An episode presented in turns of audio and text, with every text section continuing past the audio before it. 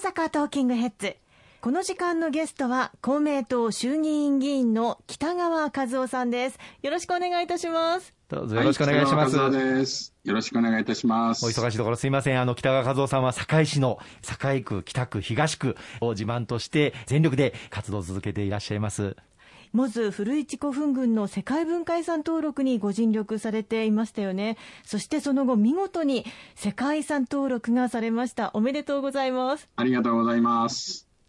あの大和川での清掃活動の話を伺っていましたけれども、モズ古市古墳群の清掃活動も精力的に行っていらっしゃったとか、やはりきれいにしておくことって大事ですよね。モズ古墳群が、まあ、堺市内にあるんですね。はい、でたくさんのあの前方後円墳はじめ古墳があるんですけどもその中で一番大きいのがですね日本で一番大きな古墳と言われております仁徳陵古墳なんですね。はい、この仁徳陵古墳のですね地域の皆さんと長年一緒になって清掃活動を取り組んでまいりました。またいろんな学校の生徒さんとかですね、もう多い時はですね、300人、400人ぐらい集まってきて、一斉に周囲をね、清掃活動する。これをね、定期的には大規模でやるのは年2回やってるんですね。はい、でこれをもう本当に長い間、あの、やってまいりました。あの、世界文化遺産の登録が決まりましたのは、一昨年の7月になるんですね。はい。私、あの、国会の方ではですね、モズ古墳群を、また古市古墳群を世界文化遺産にしようということでね、議員連盟を作らせていただきました。はい、超党派でね、作らせていただいて、私自身がその議員連盟の幹事長としてですね、世界遺産登録に向けての推進をね、旗を振ってまいりました。世界文化遺産登録をするためには、まず国がですね、文化庁の方で国がね、世界文化遺産にふさわしいという登録をまずしないといけない。国内推薦っていうんですけども。それが終わってからユネスコの方でね、厳しい審査があって、そして世界文化遺産に登録されると。まあ、こういう流れなんですけども、実際この話があってからはですね、10年以上かけてですね、世界文化遺産登録が今回認められたわけでございます。私自身もそれにあの関わってきましたので、非常にね、世界遺産になったことを嬉しく思っております。今あの北川さんがおっしゃられましたけども、はい、あの日本全国各地いろんな遺産をですね世界文化遺産にしようっていうあの運動はあるんです。だからそのそれぞれのあの地元の方々一生懸命頑張ってるんですけど、その日本政府の推薦を勝ち取るっていうのは本当に至難の技で、やっぱりそのためには超党派の国会議員連盟がきちっと機能して働きかけをしていくということが非常に大事で、その中心軸を北川さんがずっと担って働きかけをして世界文化遺産登録までこぎつけることができたということですね。うんまあ、超党派ということは、党を超えて取り組まれてきたということだと思いますけれども、やはり幹事長としてのご苦労というのもいろいろとおありだったのではないですか？やはりこういう世界文化遺産にしようという運動ですから、党派にかかわらずですね、賛同していただいた方々がね、参加をしていただく枠組みっていうのは大事だと思うんですね。うん、そういう意味で、あの、超党派でやるというのはもう当然のことだと思うんですね。あの、世界遺産登録されたのが一昨年7月なんですが、やはりね、世界遺産登録されるってすごいんですね。あの、清掃活動なんか日曜日にね、してますとね、観光バスでね、地方から次から次へと観光客がいらっしゃるんですよ。いやー、やっぱすごいなと、世界遺産になるというだけでこんだけ人が来られるのかと思いました。あのところがね、古墳群の世界遺産登録の一つの課題なんですけども、これはあの実際、例えば仁徳陵という巨大なですね、前方後円墳の廃所の前に行っても、まあ、地元のね、観光ボランティアの皆さんが説明してくれるんですが、はい、自分の目からはですね、あの鍵型のね、前方後円墳なんてわからないんですよ。もうね、まあ、山というか森というのがね、正面にあるしか見えない。まあ、お堀が見えますけども、全体像がなかなか見えない。やっぱその、せっかく来ていただいた皆様にね、よかったなと、素晴らしいなっていうふうに思っていただけるようにするために、やっぱ見せ方っていうのもね、とても大事だと思うんですね。この仁徳陵の廃所のすぐ横にですね、ビジターセンターというのができました。はい、ビジターセンター。で、このビジターセンターに行っていただくと、まあ、モズ古墳群全体のね、様子だとか、それからすごいのは、そこにですね、8K を使ったね、映像が流れるんです。横がね、13メートル以上ありましたでしょうか。縦が6メートル以上あったのかな。あの上空のヘリからですね、撮影した動画を中心に、前方後円墳を上空から見たね、姿というのがね、素晴らしい映像が見れるんです。いいですね、これ私も見てきましたけども、まあ、本当に感動しました。あの、私、あの、ヘリで一度ね、上空から見たことあるんですけども、まあ、それと同じぐらい、自分が本当にヘリに乗ってるような気分になってね、モスコ墳群が、ね、ずっとあるんですけども、それが上空からね、綺麗に見えるんですね。このあのビジターセンターも開設をされておりますんで、ぜひね、皆様にもいらっしゃっていただきたいなと思います。ちなみに入場料は無料でございます。素晴らしい。はい。そうですね。いらっしゃっていただきたいと思います。はい、多くの方に足を運んでいただきたいと思います。そして北川さんといえば、以前番組内で機関的広域防災拠点についてのお話もお伺いしました。現在しっかりと機能しているそうですね。はい。あの、堺市のですね、臨海側ですね、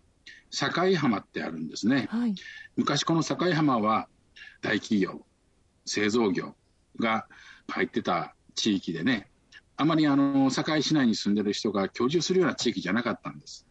ところが、まあ、あの産業構造の大きな変化の中で、そうした大手の製造業がですね、移っていきまして、でここがね、非常に大きな敷地がね、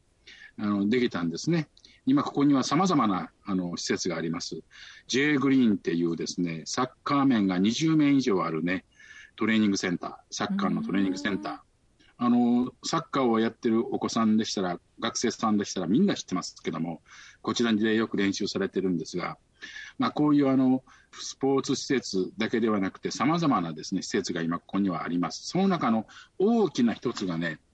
この大規模なですね、防災拠点、機関的広域防災拠点というんですけども、これ西日本で最大のね、防災拠点なんです。で、大きなエリアがありましてね、はい、年に1回は近畿全体のあの大きな防災訓練もここであるんですね。え自衛隊や海上保安庁の皆さん、消防や警察の皆さん、国土交通省の皆さん、等々等々、あと地元のね、協力していただける企業の皆さん、そういう方々が集結をしてね、大規模な防災訓練するんですが、まあそういうあの、施設がありまして、で、そこにね、一つ建物がありましてね、その建物の中には、いざ災害時に必要な物資、救援物資等がね、備蓄をしてあるんです。あの、水とか、食料とか、毛布とか、こんなのはまあ当然なんですけども、それ以外にもね、なかなかすごいのは、例えば海水からですね、飲料水として飲める、そうした機械なんかもね、そこにあるんですね。だから、飲料水自ら作れるわけですね。で、さらには、停電になることが多いんでね、光をね、出すことができる発光灯なんかですね、もう置いてありまして、まあ、様々な、いざ災害時に必要な備品というものが備蓄をしてございます。これまでも何度かですね、大きな災害時に、被災地にそうした物資をね、この拠点から運ぶと。うん、えー、豪雨災害がありましてね、熊本が一番大きな被害があったんですね。豪雨があったその日の夜にですね、備蓄をされている物資をトラックでですね、次から次へとですね、被災地に運ぶ。そして翌日の朝にはね、避難場所の学校にお届けする。まあ、そんなこともね、できてるんですね。特に近畿ですね、関西。関西で仮にね、大きな災害があったとき、そういうときにですね、まさしく救援物資を届ける、さらにはヘリポートなんかもありましてね、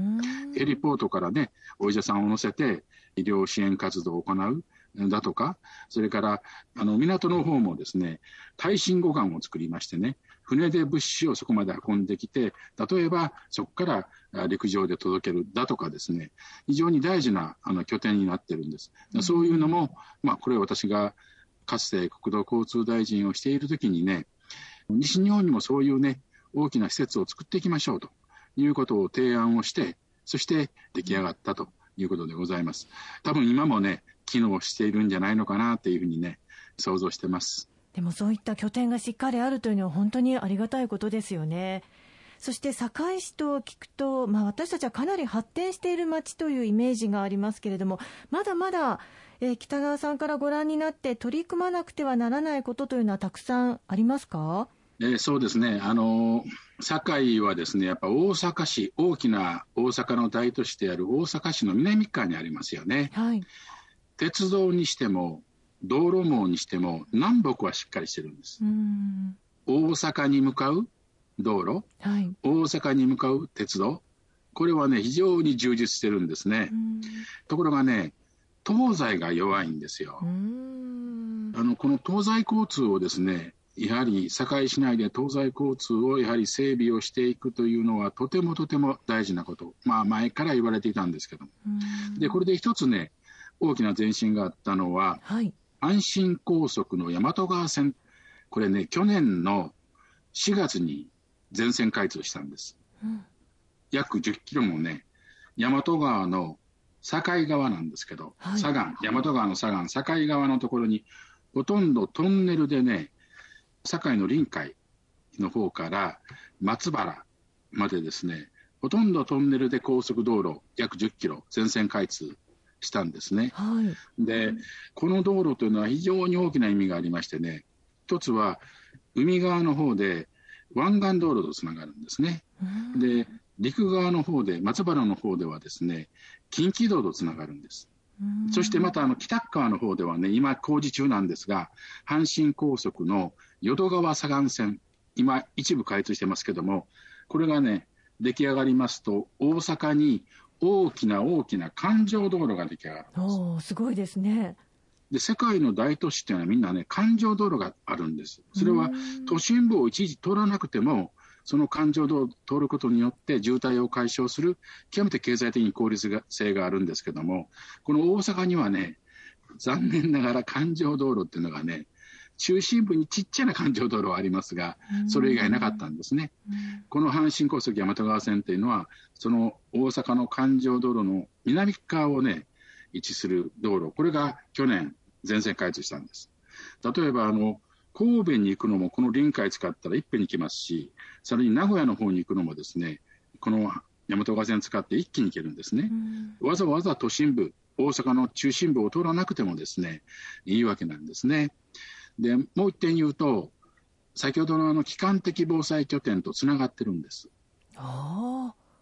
ですから、いろんな物資が、まさしく、その、北にも南にも東側の方にもですね、できるだけ迅速に届けていくと。そういうこともできる、まあ、私が言うには命の道路でもあるかなっていうふうに思ってるんですが、うん、まあ、これだけじゃありません。これからもね、この堺市内の東西の交通網、これは堺市としっかり連携してね、国がバックアップをしながら、ぜひね、整備を進めさせていただきたいと思うんです。で、もう一点だけ言うとですね、はい、大阪市内ではもう少なくなったんですかね、踏切。堺の中に南海高野線ってあるんですよ。堺東駅ご存知ですか？はい。堺東駅のね、南北に10本の踏切があるんです。いまだに。踏切がありましてね、はい、開かずの踏切になってしまうんですね。大変ですね。これはね、経済性が悪い。で、この堺東駅っていうのはですね、まあ、堺にとって一番中心の駅なんですよ。中心ターミナルなんですね。駅よりですぐ市役所ですよ。でところが、この前後にですね、踏切がいっぱいありましてね。で、これは東西交通妨げてるこの南海高野線の連続立体交差事業って言いまして、これをね、鉄道を上の方に上げる。で、東西の道はですね、スムーズに行けれるようにする。この連続立体交差事業というのも、これも昔からあのやってきたんで、ようやくこれがね、前に進んで始めます。もちろんあの、連立事業が完成するには時間かかるんですけれども、将来の社会の発展のために、将来の社会の市民の皆さんのためにはですね、もう不可欠な事業でございまして、これ、ようやくね、スタートいたしました。国と、それから堺市、そして南海電鉄と、この3社がね、協力し合って今進めようとしておりまして、しっかり前に進めさせていただきたいと思ってます。ありがとうございます。あの、北川さんは、あの、皆さんご存知の通り、公明党の副代表を務めておられまして、はい、大変多忙な毎日を過ごしているんですけれども、もう地元堺のこと、誰よりも考え、そして堺のその未来づくりのために走り回って、一つ一つあの結果を出しているということを、今日のお話を聞いていただいてよくお分かりいただいたんではないかというふうに思います。今日は本当にお忙しい中、参加をいただきまして大変ありがとうございました。大変にありがとうございます。よろしくお願いいたします。よろしくお願いいたします。ありがとうございます。ありがとうございました。